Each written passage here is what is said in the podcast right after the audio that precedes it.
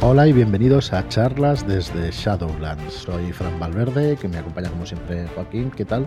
Hola, muy buenas, bienvenidos. Muy buenas, nos acompaña también Marlock. ¿Qué tal? Hola, ¿qué tal? Y tenemos un invitado como el programa anterior, Ángel González Olmedo. ¿Qué tal? ¿Cómo estás? Hola, ¿qué tal? Muy bien, muy bien. Aquí entre familia, claro. Pues ¿Cómo voy a estar?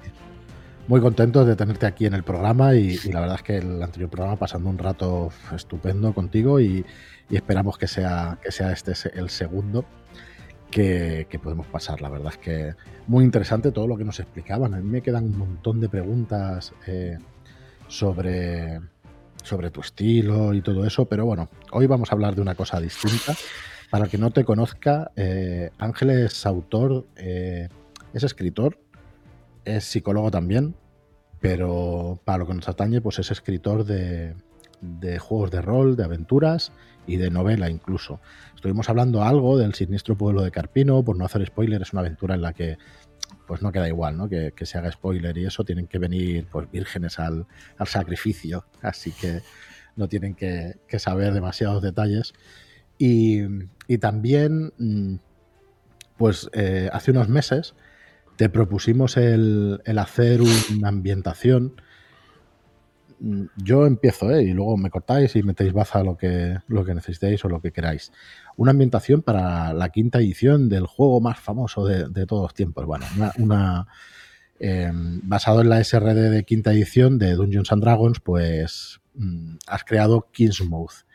Kingsmouth es, un, es una ambientación, es la mezcla entre Kingsport y, y Mouth. In, Inksmouth. Y eso, y lo sabré, pero ahora ya la memoria te, te, juega malas pasadas y que intenta mezclar lo que es la fantasía o quinta edición con lo que son los mitos de, de Cthulhu, ¿no? Y, y, ese ambiente. ¿Cómo nace? Yo os lo explico. Creo que fue así. Empezamos, nos habías escrito una serie de, de Shadow Shots para, para quinta edición uh -huh. y enseguida vimos que ese, que ese tono podría, para quinta edición no, para Providence, para nuestro sello, digamos, de, de Cthulhu de 100. Y, y, vimos que quizás se podría, se podría hacer algo para quinta y bueno, te propusimos eso y, y la verdad es que eh, te pusiste a escribir enseguida y, y, bueno, ¿cuántas palabras tienes en mente? ¿Cuántas palabras tienes en el...? Pues no recuerdo cuántas eran, creo que eran 120.000 o 150.000, no me acuerdo, es que no me acuerdo. Sí, va pero... Más cercano, este hombre no escribe, tío. Esto. no, no, recuerdo bien. Bueno, eso sin contar la, los, los shadow shots, ¿no? Las aventuras que cada uno pues tiene. No sé si 5.000 ¿no? palabras más o menos, ¿no? algo así. Sí, de cada uno creo que hay cuatro o cinco. Así uh -huh. que, bueno, el libro será, será un libro un libro grande. Y bueno, como os decía, es el, es el, intento por parte de la editorial, pero sobre todo es un, el intento de Ángel, de, del autor, de, de, intentar fusionar esos dos mundos. Y a, mí me parece que está muy conseguido, claro que vamos a decir nosotros, ¿no? Pero bueno, vamos a intentar explicar a la audiencia qué es exactamente Kismuth y luego también el, el carácter que le da el ilustrador también al tema, ¿no? Porque es importante. Después, pues una persona como Marlock que, que decide apoyarse en trabajos de, de, clásicos, de cuadros clásicos, haciendo las modificaciones pertinentes para que tenga ese sabor también oscuro y, y todo eso. Yo empezaría por decir que, muchos han intentado, pues eso, trasladar a, a, quinta, no a quinta edición, sino al sistema de Dungeons and Dragons, pues estadísticas de monstruos, de los mitos y todo eso. Y claro, es que mmm, es cierto que no es del todo trasladable, ¿no? ¿Cómo trasladas esas estadísticas, esos, esos monstruos primigenios, esas criaturas a cosas incognoscibles? Y, y, bueno, tú lo explicarás mejor, Ángel, pero esas cosas que no podemos concebir con la mente, pues a unas estadísticas reales de juego y eso. Eso cuesta muchísimo y no solamente por los números, sino por el ambiente o por el tono que tiene Dungeons and Dragons, ¿no? Que es fantasía épica. Entonces, si quieres, eh, ¿Nos puedes empezar explicando qué retos o cómo viste el tema o cómo lo encaraste? Bueno, la estadística es una cosa que, eh, como tú has dicho, es complicada, es muy, muy complicada, porque además no estamos tratando los monstruos clásicos, estamos tratando con monstruos eh, de, incognoscibles, como tú bien has dicho, monstruos incognoscibles eh, que van más allá de la comprensión, en fin, los cristianos, ¿no? de la cosmogonía de Lovecraft. Eh, sí, ha sido difícil, ha sido complicado y mm, bueno, eh, es una cosa que tendrá que testearse todavía, pero yo creo que hay buena perspectiva al respecto. Em, el reto en el que em, yo estaba más preocupado, el, reto con el que estaba más preocupado no era la estadística, porque eso al fin y al cabo es cuestión de ir afinando, sino en evocar la, ambientación. Es que yo me he explicado fatal, porque realmente me refería a eso, ¿no? A cómo has intentado fundir una cosa con la otra, ¿no? Así que sí, sí, dale, dale, explícanos el tema de, bueno, el, tema de casar la fantasía con. Bueno, para, explicar, ¿no? Para, que la gente sepa más o menos, sin dar muchos spoilers, es una ambientación eh, que se, con, teñida de, oscuro, de, teñida de, una lobreguez, ¿vale? Estamos hablando de no fantasía, sino una especie de, de siglo XIX, decimonónico, pero con ciertos tintes de la edad moderna, donde la humanidad se ha visto obligada a, avanzar en todos los aspectos, en el arte, en la tecnología, en el armamento, en, eh, fin, estos avances no han sido sino algo forzado por los peligros del mundo. Kingsmouth está basado en un mundo en el que la oscuridad tentacular, aquí metemos ya algo de cosmogonía de Lovecraft, eh, tiñe el mundo, ¿vale? Y lo maldice. Y la humanidad está como eh, acorralada, ¿vale? Eh, a mí es que me gusta mucho la idea del desasosiego y de dejar desamparado el ambiente. Entonces se trata de eso, de una naturaleza enferma, de un mundo que está em, maldito por una patina de oscuridad y de lobreguez. Yo me, creo que me estoy explicando fatal, en verdad. me estoy explicando muy mal. No, yo creo que Es que... Yo deciros que, que el mundo, o sea, que empiezas el libro explicando el mundo de Providence. Sí. Providence, de hecho, el primer capítulo es eh, el mundo de Providence y el primer apartado es Providence, la tierra marchita. Así que con, con esas cuatro palabras yo creo que se define muchísimo lo que es el carácter de, del juego, ¿no? Sí, es que ¿sabe qué pasa? Que intento no dar muchos spoilers. Yo creo que en este caso hay que dar a conocer. No hay problema. Pues entonces, me, me, explayo entonces bien, ¿no? Vamos a entrar en detalle en muchas de las Vale, vale. bueno, pues. Ha creado una, una cronología del mundo y qué es lo que pasó en ese mundo para que la humanidad, pues como dices, pues esté acorralada y sea pues esa tierra marchita y todo eso. Hay un, momento en la humanidad, ¿no? En la historia de este mundo, que es un punto de inflexión. Efectivamente. Pero bueno, el primero de todos, si quieres ir por ahí, pues yo, vamos, encantado de que nos puedas explicar Venga, pues, pues, vamos a meternos en sustancia y vamos a explicar las cosas ya por derecho. Esto trata de lo siguiente. Eh, un mundo, eh, vamos a imaginar un periodo clásico de la humanidad, donde las artes y las ciencias están en su apogeo, donde la gente vive un periodo de concupiscencia eh, y, de hecho, se llama la era hedonista en la ambientación.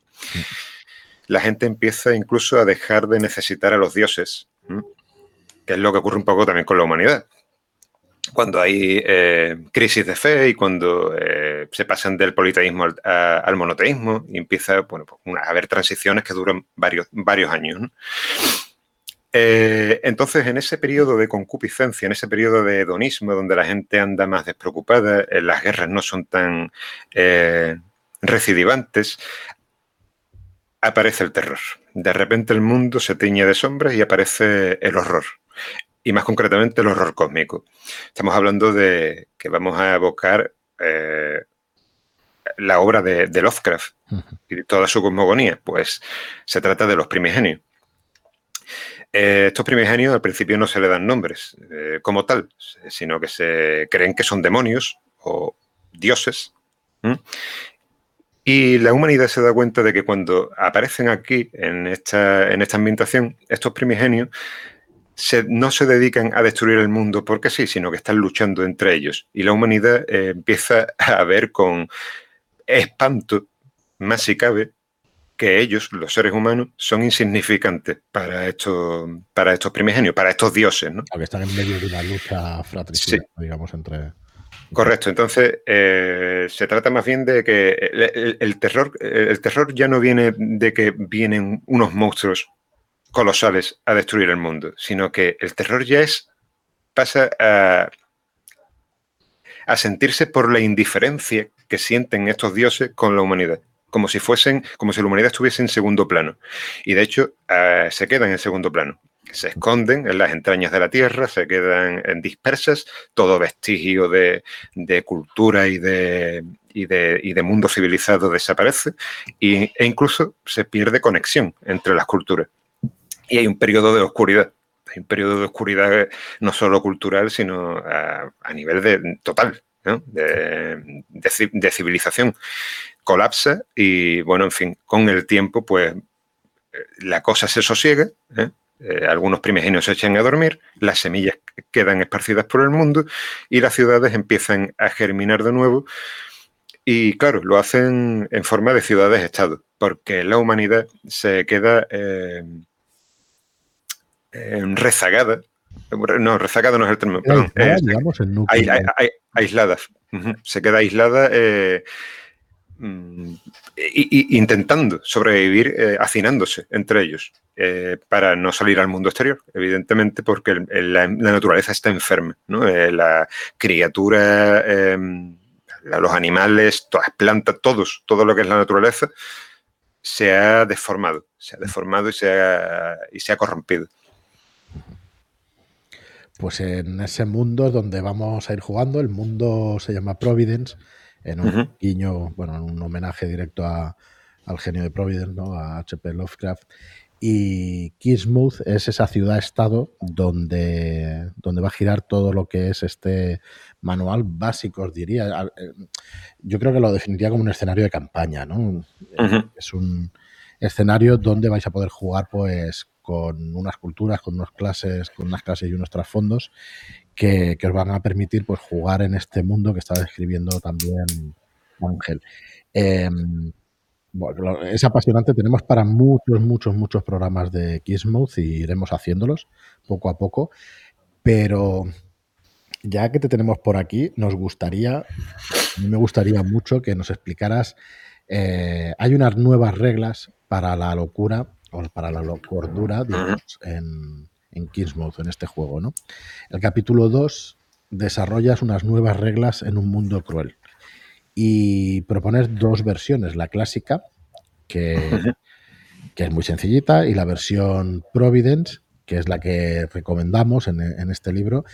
Y si nos puedes explicar un poco en qué te basaste o, cómo va esta versión de, de, cordura o de locura, pues la verdad es que estaría, estaría guay. Bueno, eh, somos conscientes de que eh, Dungeons eh, requiere de, otra, de otros ritmos de juego, hmm.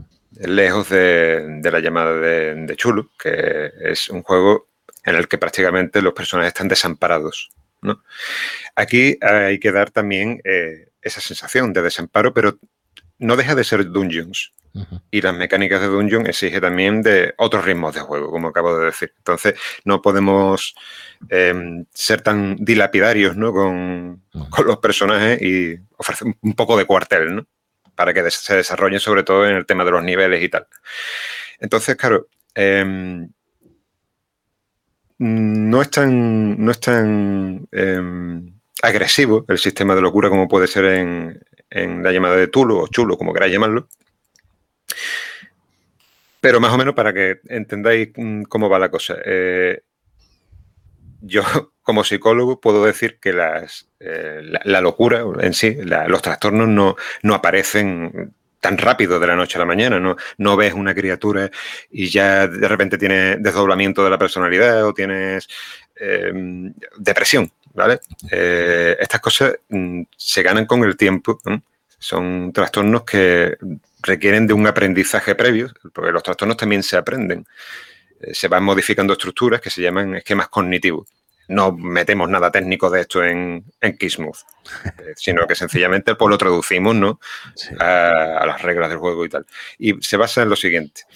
Los personajes van sufriendo impactos eh, que le van generando ansiedad o le van generando em, tristeza, o le va generando confusión, o le va generando pues una, em, una, una, crisis de identidad, ¿vale? Sobre estos cuatro pilares eh, se van ganando una serie de puntos que se llaman puntos de angustias. Estos puntos de angustia se marcan en la ficha como se, marca, como se marcaría eh, cuando estamos moribundos, ¿no? Que hay como tres circulitos que se van marcando y se van haciendo tiradas para saber si la balanza está de parte de la vida o de la muerte. No sé si recordáis que hay una regla para eso, ¿no? En la quinta edición. Sí, sí, sí. Pues funciona de forma parecida. Se van eh, poniendo muescas. Se van, Marlo se ríe. Marlo se ríe. Se van poniendo muescas. En, es que no os escucho. Ya sé lo que está ocurriendo, que no. Ah, vale, no, no sé, no nos escuchas. Espérate, voy a quitar esto, un momento. Ahora. Ahora te escucho, ahora, te escucho bien. Dale, dale, Marlock, a ver por qué te ah, no, no, no, no, simplemente que cuando comentaba como para olvidarse esa regla de la vida y la muerte, ¿sabes? ya, ya. He tenido que quitar esto, es que no estaba, no estaba escuchando, estaba escuchando que se reía, pero no, no escuchaba nada. Bueno, eh, se va poniendo las muescas, ¿no? Sí. Eh, y según el, digamos, los pilares que vas em, se van viendo dañados, si el, de el del ánimo o el de la templanza, que controla la ansiedad, o el del ánimo que controla la tristeza, o el, eh, de la confusión, ¿no? vamos marcando, se van a adquirir una serie de trastornos que están em, eh, de alguna manera unidos ¿eh? a estos pilares. Por ejemplo, si sentimos ansiedad, por ver a una criatura o porque estamos viendo la muerte de cerca, eh, no, no, necesariamente tenemos por qué adquirir un desdoblamiento de la personalidad, personalidad múltiple, ¿no? Eh, o podemos, más bien, si vemos un cadáver varias veces, lo más seguro es que lo que adquiramos es un trastorno de estrés postraumático. Trastorno de estrés postraumático, perdón, que me trago. Asimismo, si, vamos si estamos eh, recibiendo impactos en nuestro estado de ánimo, es más probable que tengamos em, estructuras cognitivas más propias del trastorno de la depresión o bipolar o, en fin, trastornos del espectro anímico. Entonces, claro, eh, lo que se pretende con este sistema es, eh, de una forma sencilla, ¿vale? Porque mm, esto suena muy complicado, pero en realidad las reglas son muy sencillas. Eso no es más que ir marcando una serie de puntos de angustia. Eh, se trata de eso, de hacer una diferenciación de los trastornos según el pilar que se vea afectado, el pilar anímico que se vea afectado. O sea, básicamente es eso. Básicamente se trata de dos partes. Una parte en la que se van adquiriendo estos puntos de angustia, en el que el personaje se ve angustiado con una serie de efectos mecánicos, y luego una segunda parte en la que eh, aparece ya la enfermedad como tal. Adquieren, adquieren taras. ya me perdonarás. Adquieren taras. Sí, pero van. Entonces tenemos esos cuatro pilares que son el ánimo, la templanza, la lucidez y la identidad. Y la identidad, correcto depende de cuál de estos rasgos se vea. Ya que, perdona, que cada vez que ves alguna cosa que te puede influir en esto, en alguno de ellos, en alguno de ellos vas llenando la casilla, ¿no? Y Correcto. las tres casillas que hay aquí, coge eh, una fobia o un trastorno, ¿no? Por ejemplo, eh, si se nos muere un familiar, eh, el trastorno, de, eh, o sea, el pilar del ánimo, digamos, la dimensión del ánimo es la que se va a ver afectada. Si vemos como alguien acuchilla a otra persona, será la de la templanza. Perdón. ¿Es directo o tienes que tirar por ello? Hay, tiradas de salvación. Hay, hay, tiradas de salvación y bueno, como al igual que la llama de, de Tulu, hay cordura que te vas a comer sí o sí, pues sí, hay, hay estragos que mm, necesariamente te van a colocar son insalvables, claro, claro. Y bueno, pero aquí también eh, hay alienistas, ¿no? O gente que se dedica a ayudar a estas pobres personas el papel, el papel del alienista, el papel del alienista o el papel del médico, ¿no? Digamos, del, del psicólogo de la época, vamos, vamos a llamarlo así, es importante. De hecho, eh, estamos, recordemos que estamos hablando de una época basada en. Yo lo hablé contigo, Marlock, y estábamos de acuerdo en que la mixtura, bueno, eh, el rollo hay, anacronismo eh, en todo. le, pegaba, vestía muy bien con esta ambientación. El tema de, que sea una especie de siglo XIX, con uno, eh, con todo lo que ello conlleva, ¿no? Con eh, las transiciones sociales, con donde eh, se abandonan los estamentos y empieza a aparecer, a reclamarse un espacio para las clases sociales, los avances tecnológicos, el desarrollo de la economía y la aparición de ciencias modernas como puede ser el, alienista, ¿no? El médico. Eh, eso está ahí, eso, está ahí, pero sin olvidar la esencia de una especie de edad moderna donde todavía va a haber oportunidad de blandir espadas, eh, pistolas de cerrojo, más eh, ligado a una sociedad de Germanía. Aquí vamos a meter Germanía también un poco. Y, bueno, sí, luego están los académicos, la gente de ciencia, que suele ser gente de dinero por lo general, y aquí él eh, juega un papel fundamental, sí, como tú has dicho, el alienista, que es el que se va a encargar, digamos, de suavizar un poco el ambiente para que esto no sea un desmadre, ¿no? Y, acabemos todos. ¿no? Claro. la es que invita, bueno, ya ves que, este hombre cada vez que, que habla le, da unas pinceladas de color brutales a, a, la ambientación, entonces me lo pone muy fácil porque, joder, haces una idea muy clara de, cómo puede vestir este sitio. ¿no? Entonces, eh, haciendo referencia a lo que comentaba Fran eh, acerca del estilo artístico que va a llevar este Kismut, ¿no? pues vamos a aprovechar lo mejor de cada casa. Y eso quiere decir pues, que sean se van a emplear cuadros que son de, maestros de la pintura y con su permiso les voy a meter mano para destrozarlos y, llevárnoslo a un mundo así más sombrío y, y Lovecraftiano, ¿no? Entonces el arte pues va a tener esa base de cuadros clásicos, pero que va a tener pues, unos retoques, van a estar modificados y van a a aparecer cosas por ahí que obviamente no están ni se les espera, ¿no? Que tú también me, has dado ideas, ¿eh? Importante. Sí, eso es una, es que claro, eh, está muy guay cuando te encuentras con alguien que, jolín, que es recíproco, ¿no? Que, cuando le muestras algo le sirve para inspirarse y para escribir y tal, y cuando lees algo de lo que escribe o te cuenta, joder, te vienes arriba con, con un montón de ideas, ¿no? Entonces se crean sinergias muy chulas y yo creo que este Kismood, ¿no? Que por cierto, hay que decir que el nombre lo dio, si mal no recuerdo, eh, José Calmujo, ¿no? O sea, eh, que es aparte eh, la persona que se ha dedicado a, dibujar, ¿no? Esta, al menos uno de los barrios de, la ciudad que tenemos ahí ya preparado. Tenemos el barrio del, viejo terrible, que es donde sale esa casa y que ya, está listo. A nivel de detalle enfermizo como nos tiene acostumbrado este hombre, a color, que, que, puedes mirar casi casi a través de la ventana para ver qué está pasando en su interior. Así que bueno, espectacular. Pues sí, pues una de las cosas que quería eso que explicar es que está muy bien explicado el tema de la de esta cordura, de este sistema de, cordura nuevo. Y luego, eh, pues para ocasión, se han hecho también una serie de culturas, clases, de trasfondos y de dones culturales para, dotar de personalidad a estos personajes en Kismuth.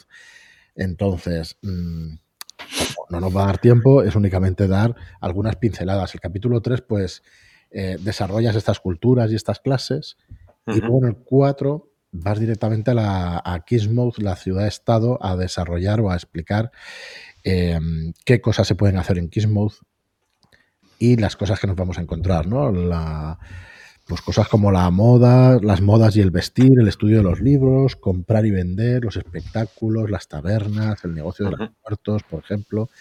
Y claro, solamente diciendo estos títulos o subtítulos ya van saliendo aventuras, que de hecho hay algunas escritas ya, que el negocio de los muertos, pues tenemos directamente eh, la aventura de un de máster y un jugador que, que, se puede jugar en este mundo y que es bastante, bastante terrible.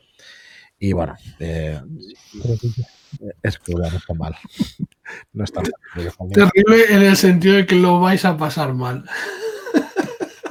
Todavía no la has podido jugar, ¿no, Marlo? Que la querías probar. No, yo la quiero, la quiero, pero es que claro, me gustaría tener el marco de la ambientación eh, pues eso, definido ya con alguna ilustración y, tal. Y, bueno, eso va a llevar su tiempo, pero yo creo que es una de las aventuras que me apetece mucho dirigir y que seguro que en, algún momento intentaré llevar a mesa. Por cierto, eh, hablábamos del número de palabras, aquí tengo el documento abierto, 140.836 palabras. Así que... Casi nada, tío. Aventura las 140.000, 141.000 palabras.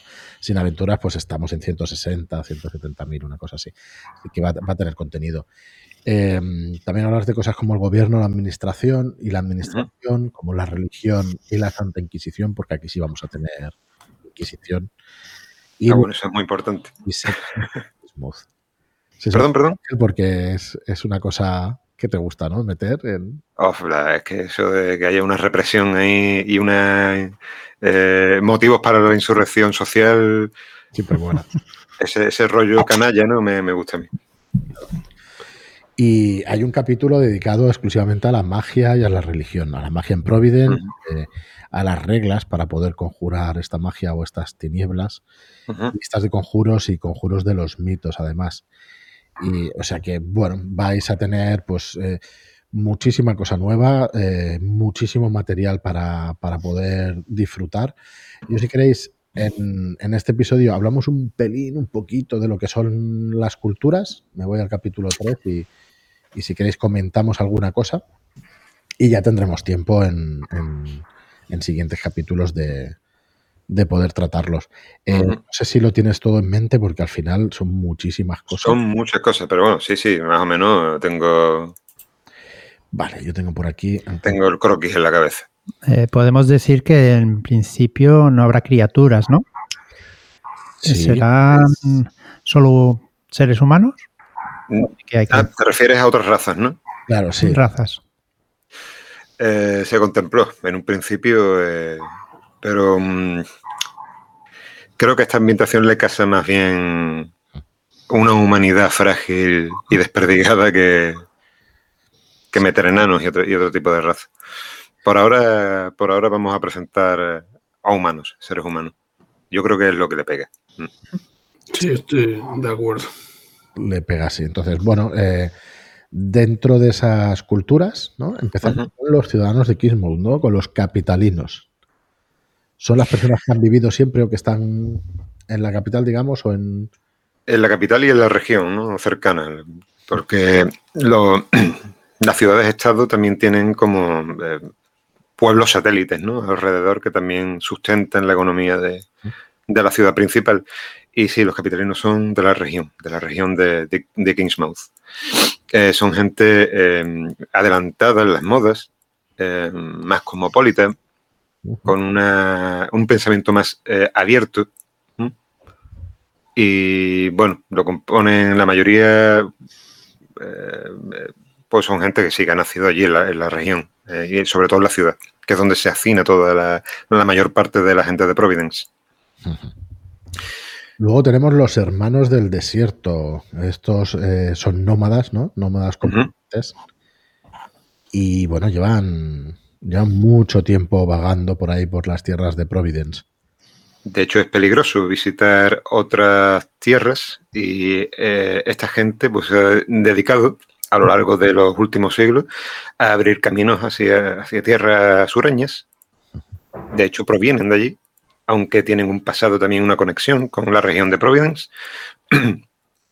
Y bueno, son los únicos que más o menos pues dominan ese arte del, viajar sin que los peligros pues eh, sean demasiado crudos. Correcto. Tenemos también los hijos del Jade. Esta gente viene de Oriente. Gente son orientales que vinieron hace unos cuantos siglos, desembarcaron huyendo de algo del este a través del mar.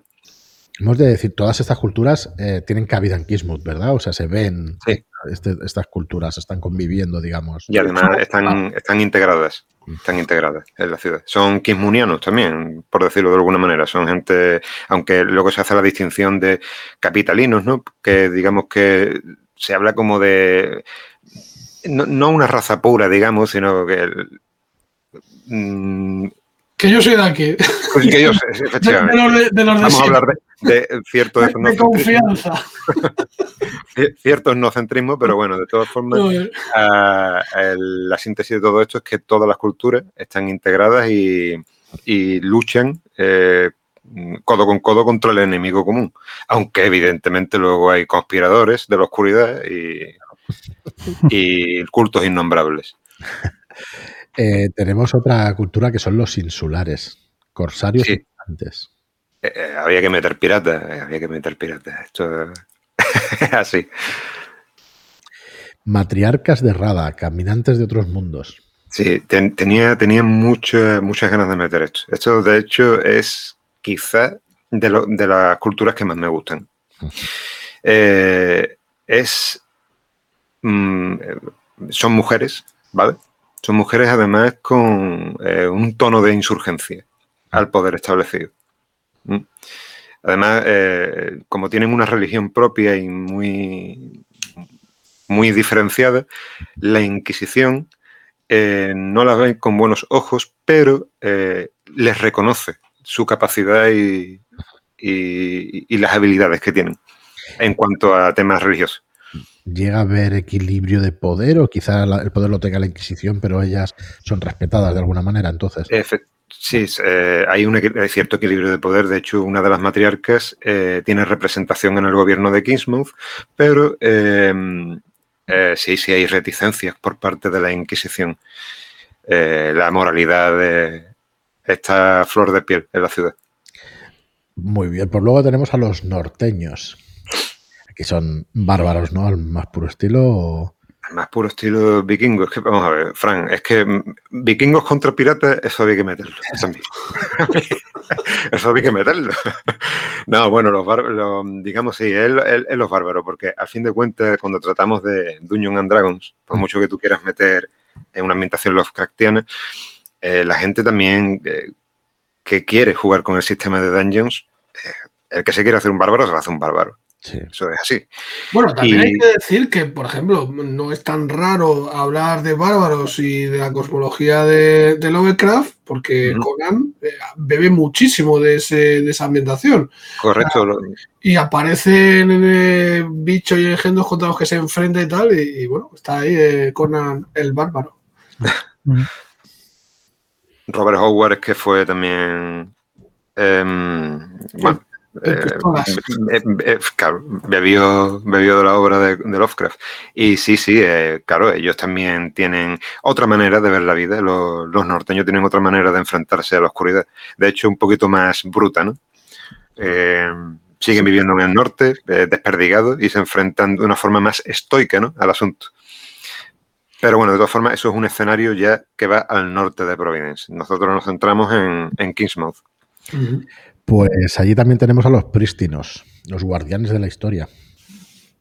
Eh, quería también eh, meter em, un tono mm, más que egipcio, mesopotámico, un tema em, de cultura más antigua y más primigenia, que evocara el origen mismo de la humanidad. De hecho, ellos, como ha habido una confusión de identidad en la humanidad, como ha habido una pérdida de raíces debido al cataclismo que, perceptivo ¿no? de la ambientación, los prístinos se arrojan el privilegio, digamos, de, ser la cuna de la humanidad.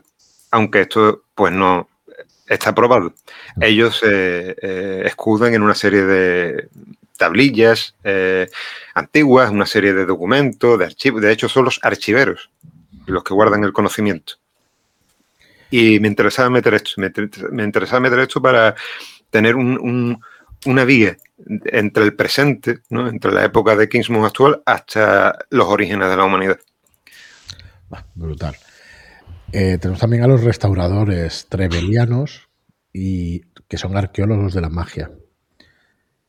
Sí, esta gente vive en una provincia eh, em, cercana a, a, Kingsmouth y eh, Trevelis, eh, digamos que es la no es una es que no me gusta hablar de potencias porque estamos hablando de ciudades-estado, pero ahí es donde está la segunda ciudad-estado de la humanidad.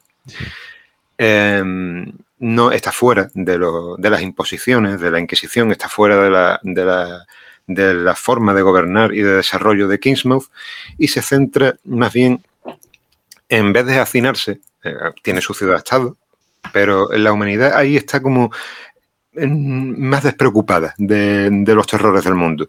Salen más a menudo y salen porque saben que para combatir la oscuridad tentacular hay secretos que antaño se usaron y que están enterrados bajo las ruinas y los vestigios de la humanidad antigua. Entonces son ellos los que se atreven a explorar el mundo, pero eh, al hacerlo también eh, a veces destapan algo, algo que estaba oculto.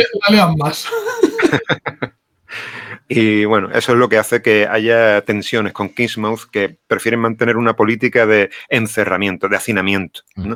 de no intentar tocar lo menos posible los vestigios antiguos. Muy bien, pues nos quedan dos, los señores de las bestias, domadores de la naturaleza. Que bueno. Eso van, van por libre. Esa gente es el, representa a la gente que no tiene miedo, que vive en los bosques, pero también son conscientes de que cuando eh, viven en, un paraje natural, la naturaleza eh, confabulada con eh, el terror que impregna el mundo maldito, se da cuenta de su presencia. Entonces se ven obligados a ir cambiando de asentamiento cada cierto tiempo, cada ciertas generaciones. Y son gente de la naturaleza, son gente silvana, gente que también, esteparios, que viven también en las montañas, hay de diversos tipos. Y por último, los vigilantes, los guardianes de las fronteras, ¿vienen a ser vigilantes como los del muro o, no te has basado en ellos?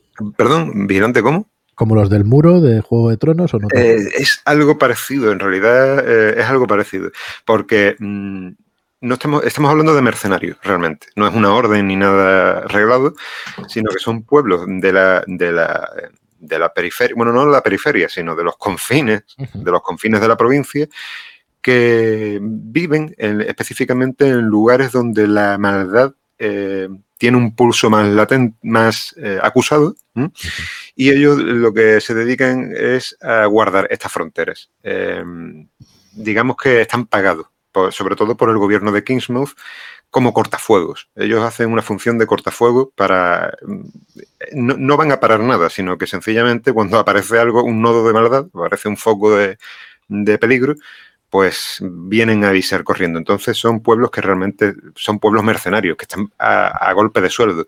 Y claro, también, pues como todo, pues bajo la promesa de que los caciques van a tener territorios, títulos nobiliarios, etcétera, etcétera.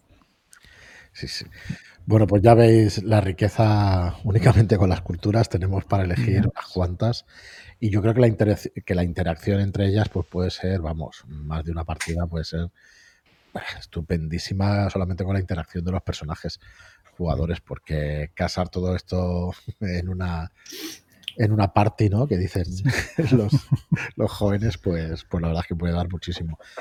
Bueno, yo creo que como pinceladas para que veáis de qué va esto de Kingsmouth, pues ya, ya podéis haceros una idea.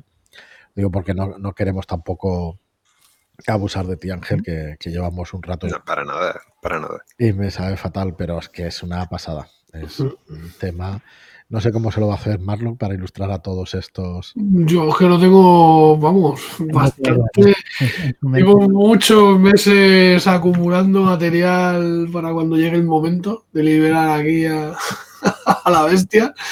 Así que yo, yo tengo muchas ganas de empezar ya con esto, porque creo que va a ser un producto muy, muy, muy chulo y, y vamos no sé.